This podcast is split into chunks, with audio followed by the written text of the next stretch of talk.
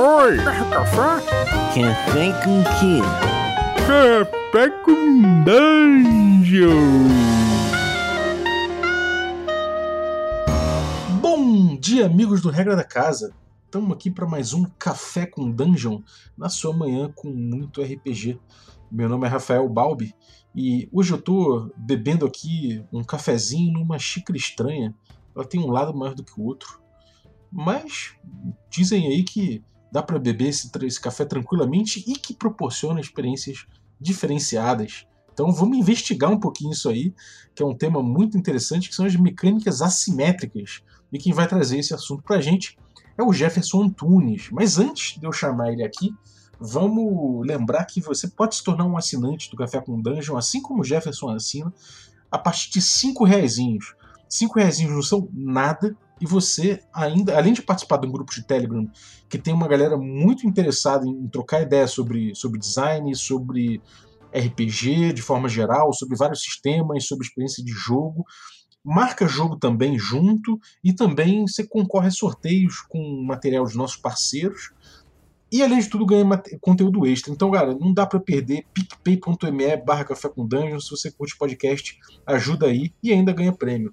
Então é isso aí. Bem-vindo, Jefferson. Olá, Balbi. Olá, pessoal, e um bom dia. Eu tô aqui vaporando o meu café, né? Para que a gente possa falar um pouquinho sobre mecânicas assimétricas. Muito bom, cara. Agora vamos, vamos tentar delimitar esse assunto para a galera, porque quando você falou lá no grupo de Telegram sobre mecânicas assimétricas, eu fiquei. Que, que diabos é isso? não sei mesmo. Eu falei, galera, eu vou, assumir a minha ignorância aqui, não sei o que são mecânicas assimétricas. E aí você me deu um exemplo de um jogo que eu falei, entendi. Mas conta aí pra galera o que, que são mecânicas assimétricas. Bem, quando a gente tá jogando o jogo, tendo a experiência de jogar, essa experiência ela adquire uma diversidade de formas. O melhor exemplo que eu posso dar de mecânicas assimétricas é Street Fighter. Acho que todo mundo já jogou Street Fighter, né? O Ken e o Ryu. Eles são muito parecidos, não são? São idênticos, né? Quer dizer, pelo menos no 2 lá é a mesma coisa, praticamente. É, só muda a roupa, só né? Muda. É só skin a coisa. Só que aí quando você pega o Ken e o Dalsin, são dois. É o mesmo jogo, só que você tem duas experiências de jogar diferentes. O Dalsin tem uma série de mecânicas diferentes. Por exemplo, a perna dele estica. O poder que você utiliza com ele é de curto alcance. Enquanto o Ken ele vai ter o Shoryuken, né, para tirar ataque aéreo, e vai ter um poderzinho lá, o Hadouken, que é de curta, média e longa distância. Mas o Ken não pode esticar a perna 238 metros à frente, né? São duas experiências completamente diferentes de jogar o mesmo jogo. Ainda que você tenha uma experiência geral que seja a mesma, você experiencia é, na particularidade de cada personagem. Né? Exato. O jogo tem a mesma, mesma regra para todo mundo. Street Fighter, você pula colocando para cima, soco forte, soco médio, soco fraco, chute fraco, chute médio, chute forte. É a mesma mecânica para todo mundo. Só que cada personagem tem as suas particularidades que vão proporcionar diferentes experiências do jogar dentro do mesmo jogo. Então, mecânica simétrica é, são essas mecânicas que são diferentes de cada para cada jogador, né? Isso, para cada personagem, para cada jogador, para cada experiência de jogo. Mas aí, aqui não é um podcast sobre Street Fighter, né? Vamos falar sobre mecânicas assimétricas do RPG. E aí, é, eu queria conceituar duas coisas antes, dar um passo atrás, sabe? É, primeiro, o que é, que é o jogo? O jogo é uma experiência em si né? Você experiencia o jogar, porque o jogo é uma manifestação da nossa cultura e nós experienciamos a cultura. A Jane McConnell, ela vai dizer o quê? O jogo tem regras, metas, um sistema de feedback e exige a participação voluntária. As regras, né, são o que nós precisamos para jogar, é um conjunto que nós precisamos para jogar, que delimita a experiência do jogo. O feedback vai dizer o quão próximo você está de atingir as metas. Né? As metas são os objetivos. E a questão da participação voluntária envolve o quê? Aceitar esse conjunto. Não é, ah, eu vou jogar porque eu quero. Não, eu, eu jogo e aceito as regras. Porque se você não aceitar as regras, né? Vira um brincar, uma, é, algo que não tem uma forma muito específica. E aí entra a questão do design de jogos. O que é, que é o design de jogos? O design de jogos a gente pode dividir em duas partes. É o processo criativo de confecção, de criação de um jogo. E ao mesmo tempo é um campo de estudo sobre os jogos. E aí, quando a gente vai ver estudos sobre jogos, nós vamos ver alguns estudos sobre mecânicas de jogo. Tem inclusive um, um periódico que é super badalado, o Simulation Gaming, certo? Que é do grupo Sage, que é um periódico que é, tem muita pesquisa científica sobre mecânica de jogo. Eu encontrei lá, por exemplo, um artigo científico sobre evolução de personagens no RPG. Você já imaginou um cientista pesquisando isso? Às vezes as pessoas não se tocam que tem muita coisa que a ciência pode extrair, reconhecer, compreender desse universo dos jogos. E aí foi um artigo que foi bem badalado estudando uma única mecânica, só a mecânica de desenvolvimento nos jogos de RPG, né, o velho XP. E aí o que, que acontece? É, então, essa é uma área de game design, entender a questão mecânica. E aí dentro do RPG, as regras do jogo, né, nós vamos ter muita coisa simétrica e muita coisa assimétrica. Mas dependendo do jogo que você gosta, que você curte, vai ter maior ou menor nível de assimetria. Certo? Então, tem o jogo simétrico e tem o jogo assimétrico, com baixa assimetria e alta assimetria. Por exemplo, as classes de Dungeons Dragons, né, seja qualquer edição que tenha classe, elas são diferentes entre si e proporcionam diferentes experiências de jogar. Logo, existe alguma assimetria. Mas se a gente pegar, por exemplo, a quarta edição de Dungeons Dragons, onde os personagens são baseados em poderes e habilidades de classe, a assimetria ela é mais baixa. Uhum, porque é mais normalizado o que cada um pode fazer, né? É mais, por mais que você mude um pouquinho ali o, o jeitão, é como você falou do, do Ken e do Ryu. Exato. É meio Ken e Ryu mesmo. E aí o que acontece? Digamos que você. Vamos fazer um exercício de game design. Você, você vai colocar um skin no jogo. E RPG é ótimo para isso, porque RPG é muito amigável ao game design. O que, que acontece? Pegue um mago da quarta edição e diga que ele é um arqueiro. Uma bola de fogo é o que? Flechas flamejantes em uma área. Você pode utilizar os mesmos efeitos, só que com uma skin diferente. Isso quer dizer o quê? Que tem baixa simetria o sistema, porque você consegue implementar skins em todo mundo. É verdade. É só uma questão narrativa, né? Você pode falar, por exemplo, que você é um bárbaro, você pode falar que você é um pirata, mas você está sempre jogando com um fighter, por exemplo. Exato. Só que aí, por exemplo, você não consegue fazer a mesma coisa nas edições mais antigas de D&D. Porque, por exemplo, as primeiras edições, elfo era uma mistura de classe e raça, anão era uma mistura de classe e raça, né? Baseado, é claro, uma visão anacrônica do que como nós vemos o jogo de Dungeons Dragons hoje. E aí, nessas edições mais antigas, você tinha uma maior assimetria. Todo mundo ganhava XP. Só que a quantidade de XP por nível lá em AD&D era diferente, de acordo com a classe, e a forma de ganhar XP também diferenciava. Por exemplo, o Ladino ganhava mais XP por moedas de ouro, né? É, no AD&D segunda edição, o Fighter ganhava mais batendo, né? Com, com o de HD que ele tirava do monstro. Isso, cada um tinha uma formazinha diferente de ganhar XP que trazia uma experiência diferente do jogar.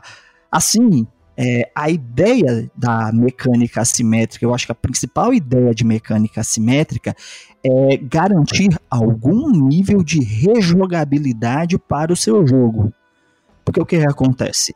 Se você joga 20 níveis, do primeiro ao vigésimo, né? E aí só exemplificando com Dungeons Dragons novamente, do primeiro ao vigésimo como guerreiro, três anos de jogo, digamos Será que a próxima campanha você ainda quer jogar com guerreiro? Eu, eu acho que a resposta mais comum seria: não, eu quero experimentar outras classes. Porque nós necessitamos né, de, dentro dessa experiência que é o jogar, e é também o jogar RPG, nós necessitamos o quê? De variações. Porque o jogo em si, né? E aí eu vou puxar muito para o jogo de RPG, eu acho isso muito forte e pouquíssimo estudado né? Essas mecânicas do RPG, elas vão, elas vão trabalhar diversas habilidades cognitivas, que é o que nós chamamos de funções executivas ou funções executivas da mente. Por exemplo, para jogar RPG você precisa ter atenção, né? Se você estiver vendo o zap, lascou. Narradora, narradora vai ter que repetir, às vezes até a cena toda, porque você estava no WhatsApp. Então, você necessita de um foco atencional. Mas, por exemplo, é, se você tem uma mecânica, como era o Advanced Dungeons Dragons de XP, diferenciado por classe e com alguns pontos extras que vão diferenciar o guerreiro por bater mais, o ladino por conseguir mais moedas de ouro, certo? Isso vai exigir do personagem um planejamento estratégico. Aliás, do personagem não, né? Do personagem a realidade não exige nada, exige do jogador. Né, do jogador, da jogadora. Pois bem, um planejamento estratégico para o quê? Para gerenciar esse recurso. Jogador, a jogadora, o jogador pode até não falar, mas ela sempre vai estar tá pensando: poxa, como é que eu ganho mais XP? Né? E o que é que vem a acontecer? Né? Quando você tem uma variação dessas mecânicas, você também exige funções diferentes da cognição humana, que vão trazer novas experiências do jogar. Sim. Então você tem aí, é, você tem do, do, mesmo jogo, ou se você utiliza mecânicas assimétricas, você consegue variar um pouco o tipo de, o tipo de, de finalidade que você tem com cada, com cada jeito de jogar, né? Você consegue variar o seu gameplay ali e você acaba atingindo diferentes fruições né, dentro do jogo. Isso, Balbi. Se a gente pegar, por exemplo, os pontos de vida, para a gente continuar no exemplo de D&D, o que é que significa o ponto de vida? Vamos para uma questão bem de game design. Pensar o significado daquela mecânica e como ela vai agir narrativamente dentro de um jogo narrativo. O que é que o, que é que o ponto de vida ele significa? Ele não significa só ferimento ele também não significa só cansaço. Ele não significa é, apenas recurso. A escolha de design foi feita para o quê? Para pensar em Dungeons Dragons o ponto de vida como um recurso que reúne tudo isso. Reúne o cansaço, reúne o choque de escudos, reúne um braço quebrado ao mesmo tempo que foi apenas uma raladura. Entendeu? Então, o D&D não se importa com simular isso. Ele abstrai demais, né? Isso. Então a mecânica se torna muito abstrata e similar para tudo. Ponto de vida, a armadura tem ponto, tinha ponto de vida, né? Não tô lembrado se na quinta edição equipamentos e outras miscelâneas ainda tem, mas eu lembro que no 3.5, por exemplo, tudo tinha ponto de vida.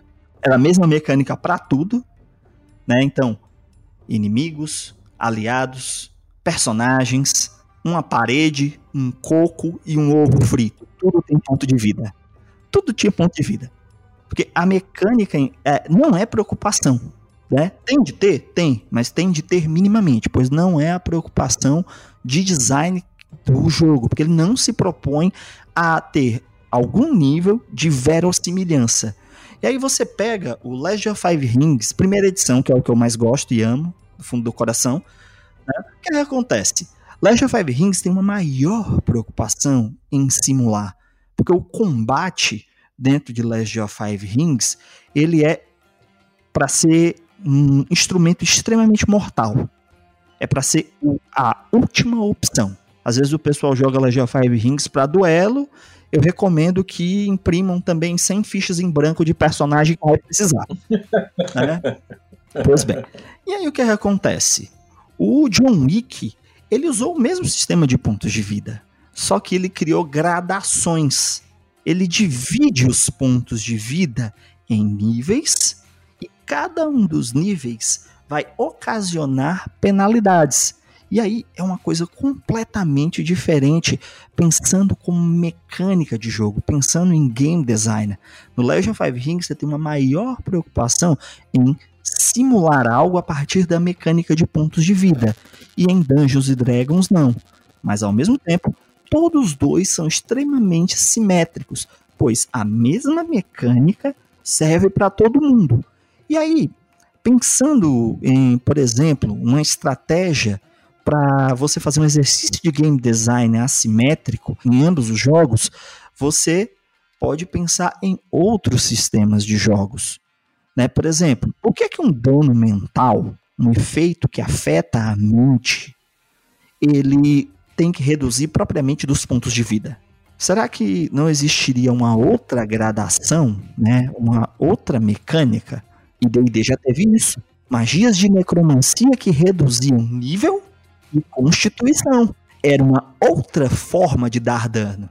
Mas a preocupação com a simetria, aliás, a preocupação com a mecânica de pontos de vida hoje é tão pequena que tudo se reduziu aos pontos de vida. Agora tem uma pergunta em relação a isso, essa coisa da abstração e da simulação em relação à, à, à simetria das mecânicas.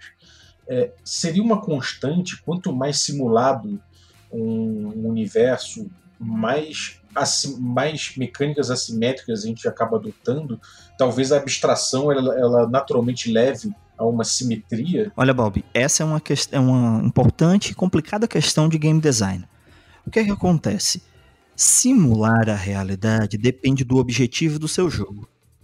Quando a gente vai pensar a planta baixa do jogo, né, o game design, nós pensamos no objetivo do jogo. Então, é, dependendo do nível de simulação que você deseja, se você pega, por exemplo, um GURPS cabeça roxa, é, o GURPS Cabeça Roxa que tinha regra para tudo. O, o, GURPS, o, o GURPS Cabeça Roxa é quase aquele livro do São Cipriano da capa preta. É tipo assim. É o GURPS da cabeça roxa. É tipo assim. qualquer dia a gente fala sobre o equipamento de voar e a CIA tentando prender o autor. Mas enfim, ninguém sabe, ninguém sabe sobre isso. É, enfim, o que, é que acontece? Você pega um jogo que é extremamente modular, como o GURPS. Tá? Ele tinha preocupação em ter mecânica para tudo. Essa é uma realidade. A preocupação do GURPS era simular mecanicamente o mundo. Então, para isso, né, o Steve Jackson resolveu o quê? Vou ter regra para tudo.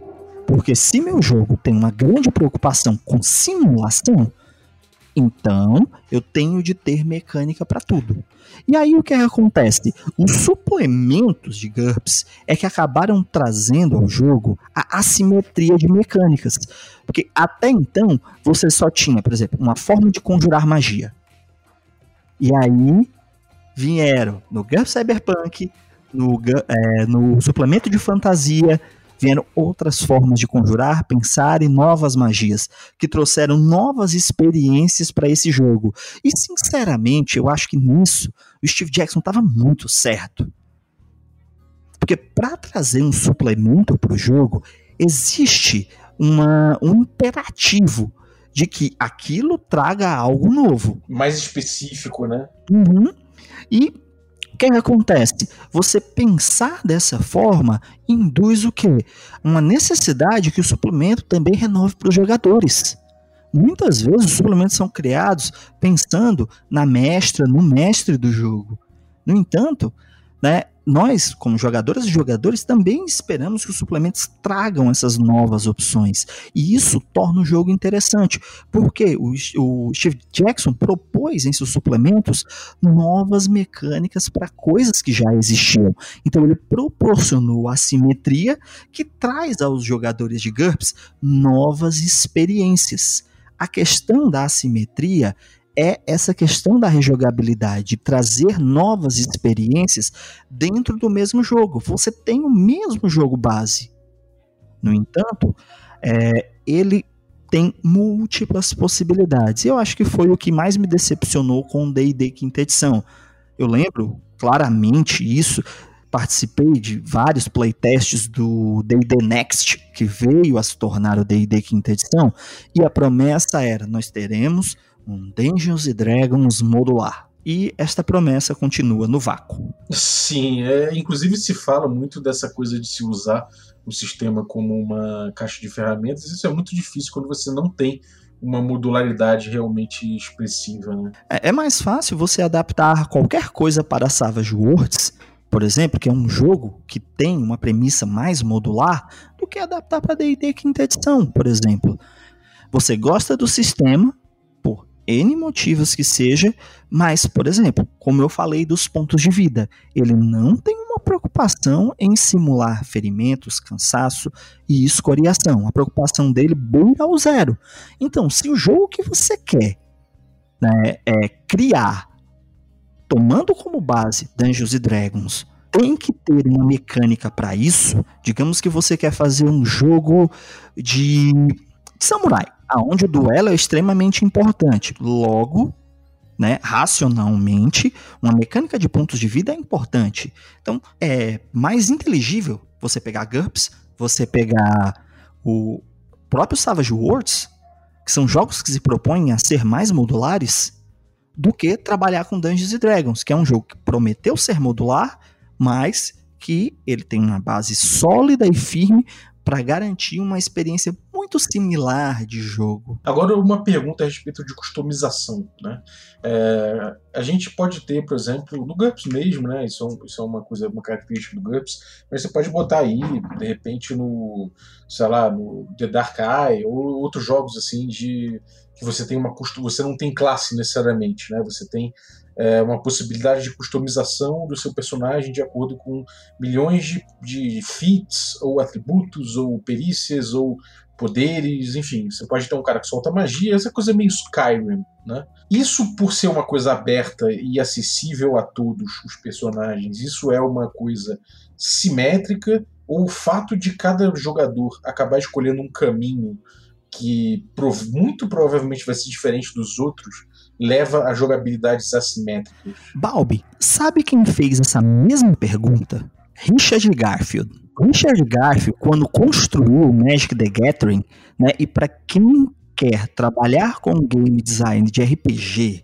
eu recomendo fortemente entender um pouco da história de criação do Magic. Tem umas aulas ali que são fantásticas. Tem muita coisa ruim. Até, até hoje, né? Até hoje eles têm bastante, bastante simpósio que eles falam bastante, né, das decisões deles é, e é sempre lindo, né, cara? Cara, as tomadas de decisão que o Richard Garfield e a equipe criativa do Magic tem, né, quanto a mecânica, né, quanto a mecânica, volto a frisar, são muito boas as motivações, né, o raciocínio que leva à existência daquela mecânica interligado ao universo de jogo, né, ao universo, a história, a lore do Magic, é fascinante assim o exercício de game design que eles fazem.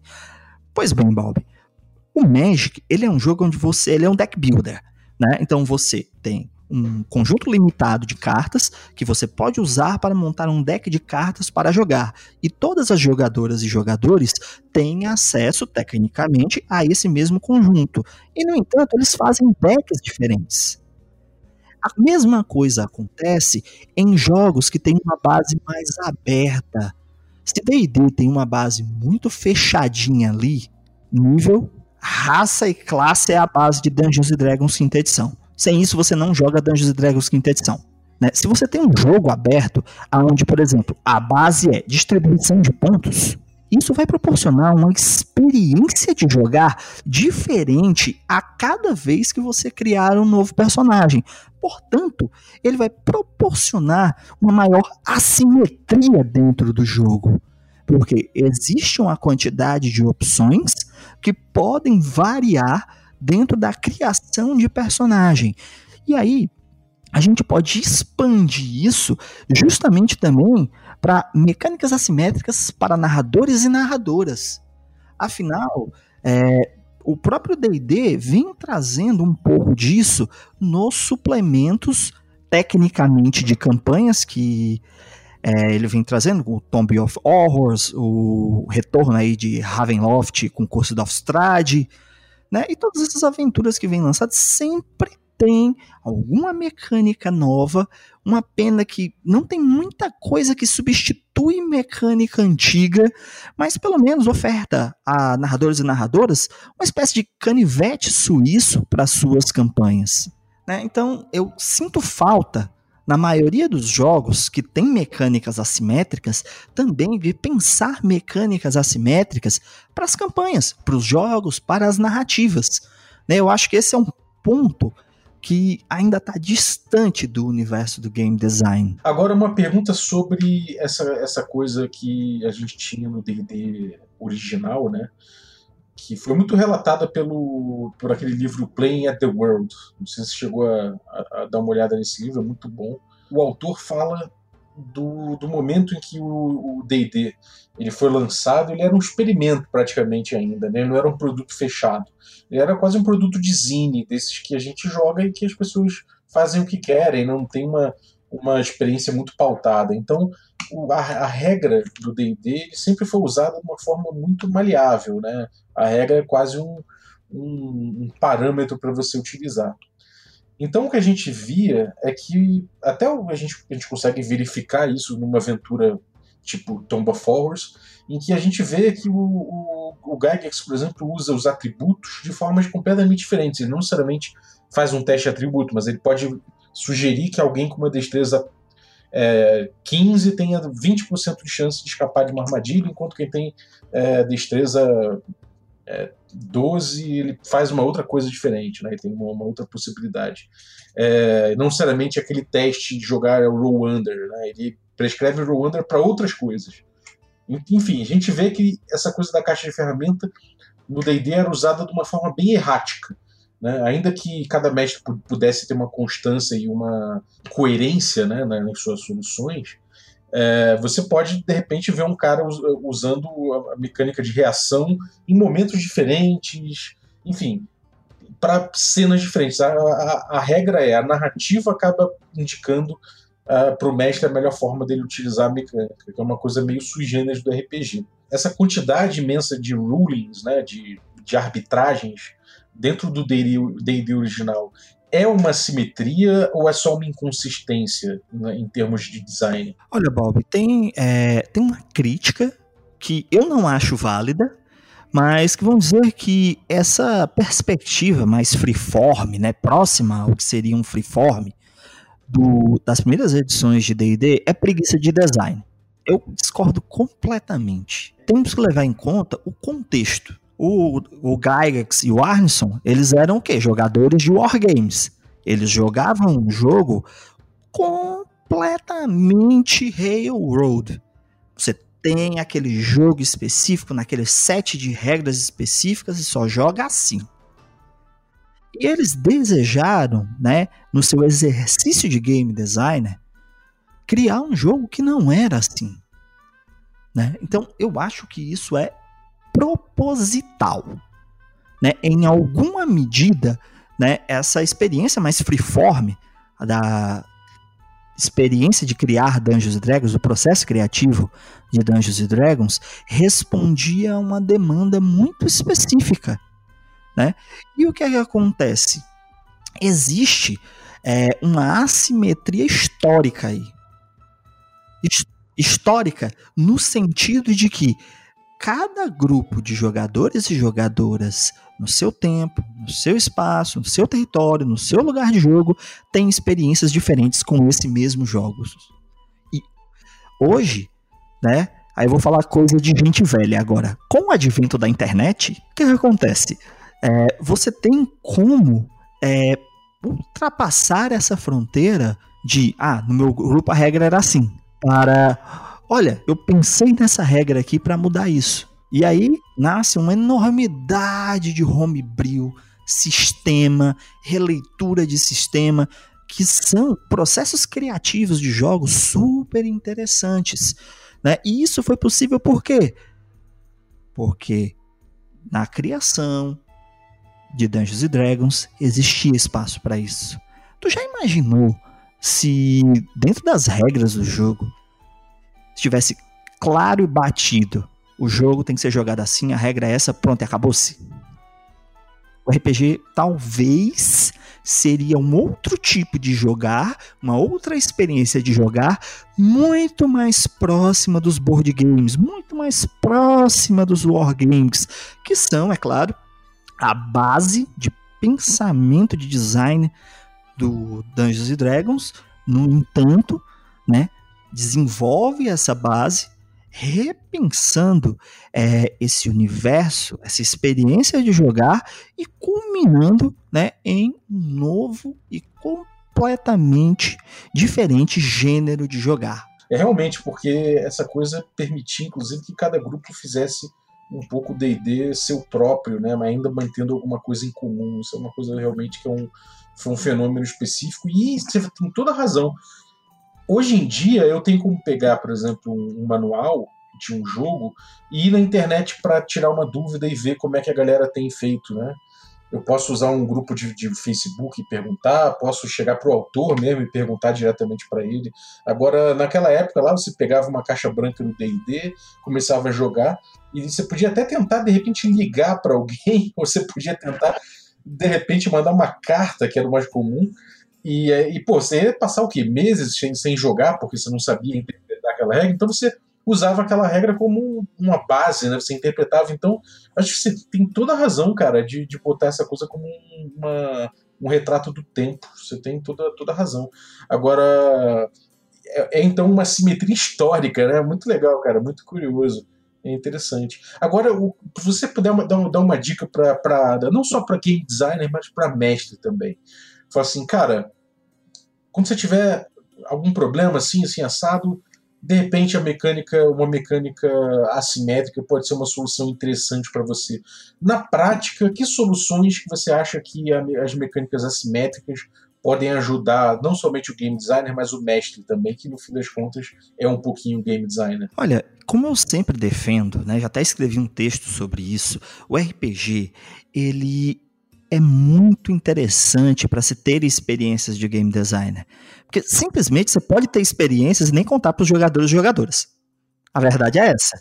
Né? Você pode bolar lá uma mecânicazinha nova para algo que esteja lhe incomodando, ou que você perceba que esteja incomodando suas jogadoras e seus jogadores, né? para tentar mudar. Eu acho que o ponto de partida é o desejo de mudar. Né? Não vale a pena você é, poxa, para mim tá bom, tá redondo, tá gostoso. Meus jogadores, minhas jogadoras também estão adorando tudo. Se você tem esse feedback, vai, segue o barco, continua contando histórias incríveis. No entanto, se você tem a percepção de que algo tem que mudar, é, eu acho sinceramente que você pode experimentar. Para mim, por exemplo, o que é que me incomodava? Né, é, me incomodava um pouco de, da falta dentro do jogo de cotidiano. Eu sentia falta do cotidiano. É o que? Essa coisa meio slice of life, assim, de você pegar uma, um, um, sei lá, vou beber café ali. O pessoal vai sair pra comprar pão de manhã. Fazer um xixi ali na árvore. É, de boas, assim, tal. eu senti falta desse cotidiano. Eu pensei, poxa, como é que eu posso simular esse cotidiano? Já sei, trabalho né? Trabalho é uma coisa que pesa bastante no cotidiano. Aí eu me lembrei, poxa, Blood Honor, do John Wick, ele tem o, a mecânica de feudo. Então eu fiz o quê? Eu transpus essa mecânica para minha partida de Dungeons Dragons e criei guildas. Aí o que, é que acontece? Você tinha o você tem o recurso narrativo né, da guilda em si e você tem o recurso mecânico da guilda. Porque a partir do momento que você tem uma guilda uma cidade de guildas, né, e essas guildas têm mecânicas específicas que afetam o, a história, é, isso se torna mais próximo do cotidiano, porque os jogadores de, e as jogadoras vão pensar nos seus personagens como membros. Né? A ideia, eu parti do princípio de que não, nessa campanha que eu vou narrar, todos os jogadores e jogadoras vão fazer personagens que vão ser membros das guildas. Eu apresentei as mecânicas, o pessoal aprovou, nós jogamos, jogamos, jogamos, e aí o playtest? O pessoal do board game a, sofre mais é em ter playtest. No RPG tu tem o grupo, por isso que ele é amigável ao game designer. Porque, no mínimo, tu consegue fazer uma experiência mecânica diferente e ter um feedback. E aí, pessoal, gostou dessa mecânica que eu implementei de guilda? Ah, eu não tô gostando dos pontos de vida. Uma vez, Bob, eu fui testar é, um, uma ideia mecânica de fazer o quê? É, a diferença entre o acerto e a CA, por exemplo, eu ataco 20 numa CA 10, deu diferença 10 somando dano. Quando o grupo morreu na primeira rodada, o pessoal não volta, volta, reseta, reseta, que essa mecânica aí não vai dar certo. Jogador apanha mais do que monstro. Logo, né, essa mecânica ela não tem, ela não tem uma vantagem clara para os jogadores e jogadoras. Né? Ela tem uma, uma vantagem clara para os inimigos. Né? Então, são esses pequenos testes que a gente pode fazer, às vezes sem aviso nenhum, às vezes com algum aviso, né? Às vezes combinando mesmo naquele contrato social super importante da sua partida de RPG, né? São momentos que são muito interessantes de fluidez dessas experiências, né, de game design. Maneiro, cara. Então, bom, alguma, alguma palavra final sobre isso? Algum recadinho para a galera em relação a isso aí? Olha, Bob, é, como pesquisador e cientista dos jogos, eu vou, eu vou fazer uma recomendação de leitura. Né, para quem está interessado, tem em português, é baratíssimo, A Realidade em Jogo, da Jane McConnell. É, é um livro que vai tratar um pouco de teoria dos jogos, né? vai tratar sobre a importância histórica dos jogos, mas principalmente vai dizer a você por que é importante para a vida e para o mundo, não no sentido de autoajuda, certo? O game design. Porque são importantes os jogos e como eles afetam a realidade à nossa volta, tornando o nosso mundo possivelmente melhor. Certo? Então, a realidade em jogo da Jane Marconi. Para quem quiser se aprofundar mais também, né? Tem a coleção a reg as, as, Regras do Jogo, que foi lançada no Brasil pela editora Blanchard. Você tem o Level Up, que é um livro bem mais ou menos de game design, mas para uma leitura inicial é bom. É um catatal lá de 600 e poucas páginas, mas é muito boa a leitura, assim. É, você lê em dois, três dias, assim. É um livro bem, bem fácil, bem simples, assim, né?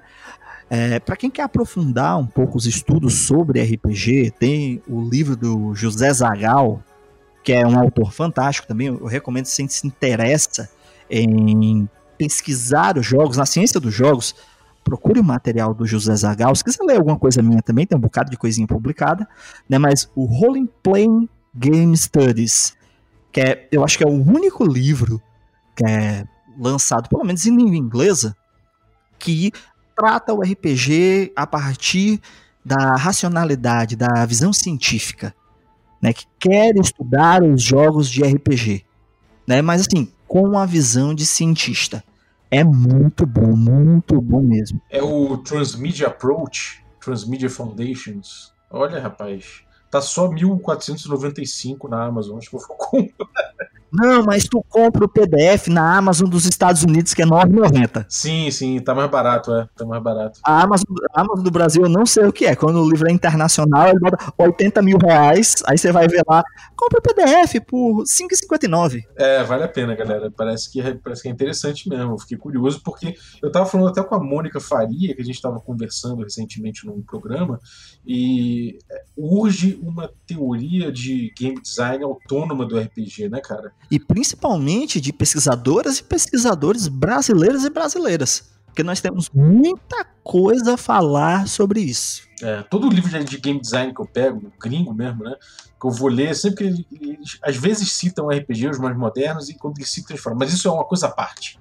E aí eu falo, cadê? Cadê? Bom saber que tem aqui o tal do José Zagal. É porque a experiência do RPG, para quem é pesquisador, para quem é pesquisadora sério, causa medo é um universo muito amplo, complexo, com uma enormidade de experiências a serem investigadas. Eu mesmo, é, eu escrevi um conceito de RPG dentro de um artigo sobre políticas públicas de RPG, é, utilizando RPG na biblioteca pública, né, que foi uma experiência que eu é, pude observar aqui em Fortaleza.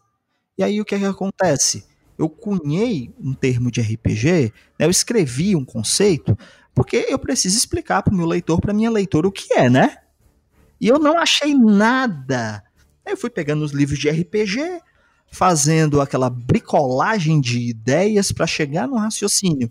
E quando eu terminei, eu disse: é, tá bom, dá para o meu leitor, minha leitora compreender, mas eu não concordo. É bem mais do que isso. Então é uma experiência bem complexa, assim, cientificamente falando, é uma experiência muito complexa de análise, por isso que é gostoso. Porque é difícil, você quebra a cabeça, assim, fica lá pensando, pensando, pensando. Maneiro, cara. Pô, bom papo. Muito obrigado aí por participar do Café com Dungeon, trazer teu conteúdo aí, tua, e teu, tua sabedoria aí pro, pro nosso café, cara. Valeu, zaço. Então, galera, tá, estão apresentados aí as mecânicas assimétricas.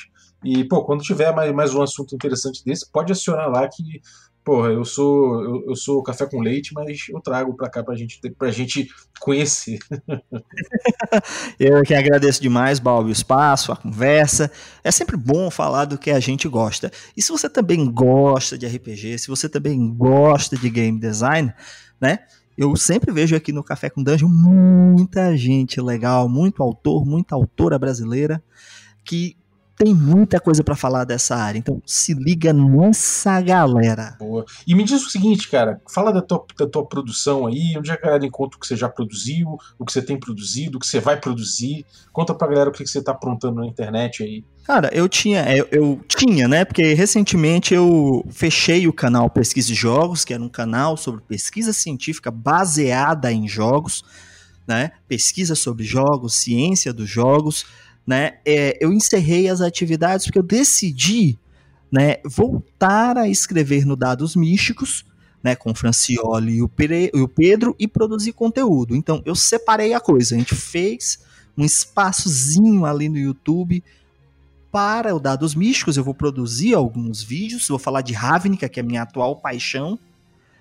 É, Ravnica, o cenário de campanha, é, para mim, é uma experiência fantástica de RPG urbano, que não é urbano, mas é urbano e é uma loucura assim, né? E a gente vai produzir no canal. E eu criei um outro canal só para falar de métodos e pesquisa científica, porque afinal eu sou professor de metodologia do trabalho científico, que causa muita dor de cabeça no pessoal, e TCC para acabar com suas noites de sono, né?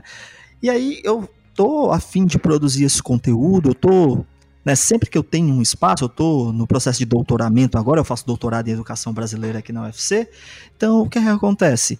Né? Eu estou sempre no meu sábado, eu vou dedicar aos jogos, ao game design. Eu estou ensaiando aí umas mecânicas de guerra, porque eu acho horrível o que tem no mercado hoje, principalmente aquela Unef Arcana que foi lançada com mecânica de combate massivo que eu sei, pessoal, desculpa eu ter trazido isso para mesa, eu fiquei com vergonha, sabe, vergonha eu fiquei pedindo desculpa, disse que ia pagar uma cerveja depois, que eu fiquei com vergonha. Pois é. Então o que, que acontece? Né? É, eu estou trabalhando nisso. Eu estou tentando aprimorar a mecânica de guilda que eu criei, tomando com base, é claro, o trabalho excelente do John Wick. Adoro o trabalho de John Wick em muitos aspectos. Né? É, tentando ensaiar uma mecânica de combate massivo que simule os pontos que eu acho necessários dentro dos meus jogos, é claro, mas que eu posso compartilhar e é isso. Quem quiser me encontrar no Dados Místicos, tem o canal com meu nome, Jefferson Antunes, lá no YouTube, sobre metodologia do trabalho científico. Você me encontra no Facebook, no Instagram, me encontra no Twitter, me encontra no bar aqui embaixo do prédio. Vários locais. Maravilha, cara. Brigadaço, então, pela tua participação aqui. E obrigado você também que ficou ouvindo a gente até agora. É, tua audiência é muito importante e também é importante a galera aí que tem contribuído com Café com Dungeon assim como assim como o Jefferson, uma galera grande aí tem proporcionado o podcast a crescer, né, e se tornar cada vez mais estável e cada vez mais frequente. A gente voltou agora recentemente a ter cinco vezes na semana e a próxima meta é uma é uma série em várias temporadas com a história do RPG desde o início até os tempos modernos, passando por vários game designers, várias propostas. Então, vai ser um projeto muito legal, ser, é, é, a próxima meta do nosso podcast. Então, cola aí, picpay.me barra café com dungeon, torne-se assinante também, e se junte aí aos nossos café expresso, aos nossos café com creme e os nossos café gourmet, né, que são aí o, o Biratã Augusto Lima, Ricardo Mate, Adriel Lucas, Rafael Cruz, Abílio Júnior, Rei Galvão, Francioli, Araújo, Rafael Caetano Mingorance, Xerxes Lins, Pedro Cocolo, Erasmo Barros, Ulisses Pacheco, Daniel Melo, Matheus Hamilton de Souza, Patrícia Brito e Denis Lima. Galera, muitíssimo obrigado pelo apoio de vocês, um abraço e até a próxima.